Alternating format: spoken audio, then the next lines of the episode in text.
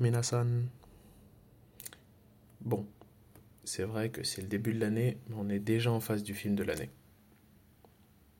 On en reparlera en temps voulu, mais retenez qu'il est nominé d'office. Alors, j'entends les gens qui vont me faire remarquer que le film est sorti originalement en 2023, mais c'était au Japon et aux USA. Alors, les copains, le pitch. C'est à la fin de la Seconde Guerre mondiale, un péril gigantesque, je crois que vous avez le nom du péril, arrive au large de Tokyo. Le héros est un kamikaze déserteur qui souffre d'un PTSD et qui cherche à se racheter. Le postulat de base paraît relativement simple, et le petit budget, 15 millions uniquement, peuvent laisser à présager que c'est un énième film qui passe par là. Eh ben non. C'est un très bon film, et ce, en de nombreux points. Pour commencer à parler de Godzilla, je suis obligé de mentionner le fait qu'il y a eu une myriade de films, genre vraiment beaucoup. Alors, bon, depuis 2000, il y en a 14. Rien que 8 depuis 10 ans. 9 si on compte celui qui sort en fin d'année. Donc facile de s'y perdre. Il y a les versions Hollywood, la trilogie animée, mais qui était sympa, franchement, mais un peu spécial, parce que le cadre, voilà. Et il y a les versions japonaises. L'avantage unique, je dirais que c'est la mythologie du personnage qui est commune. Godzilla possède toujours le même background et les mêmes pouvoirs. Un peu à la sauce Spider-Man, c'est la puissance qui fluctue. Maintenant que ça s'est dit, il faut qu'on parle de cette pépite. Godzilla, Minus One est un film comme on n'en fait plus beaucoup. C'est un vecteur d'émotion.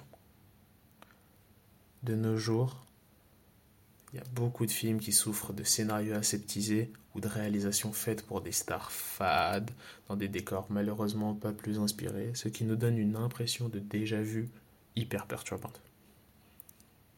Les recettes les plus simples sont souvent les meilleures. Donc, bon jeu d'acteur avec un bon montage, une utilisation pertinente de la musique et des silences. Enfin, des effets visuels soignés. J'ai pas dit parfait, j'ai pas dit à tout va, mais soigné et pertinent.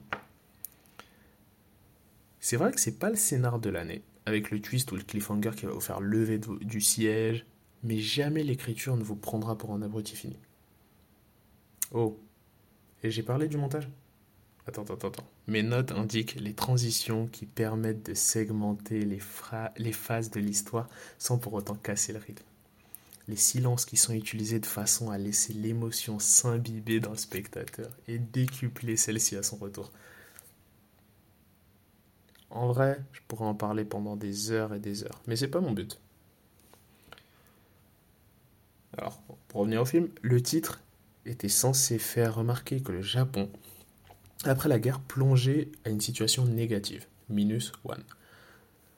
Avec l'arrivée de Godzilla, mais force est de constater qu'il a réussi avec brio à redonner ses lettres de noblesse au gros lézard radioactif.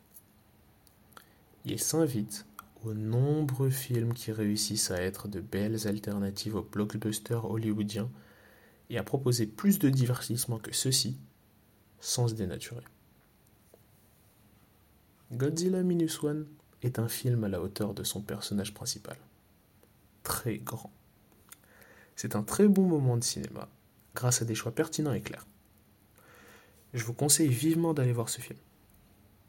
Si sa distribution rachetique est un frein, regardez-le dès que possible. Vous ne serez pas déçu. En tout cas, pour moi, T'inquiète pas, j'irai voir tous les films, les pires comme les meilleurs. Je te propose de t'abonner, laisser un like, 5 étoiles. Et comme tout bon pote, je suis dispo sur toutes les plateformes de streaming. Je t'accompagne et tu me suis. Et les bons plans, comme toujours, on les écoute et on les partage. Les amis, bonne séance. Bisous et à la prochaine.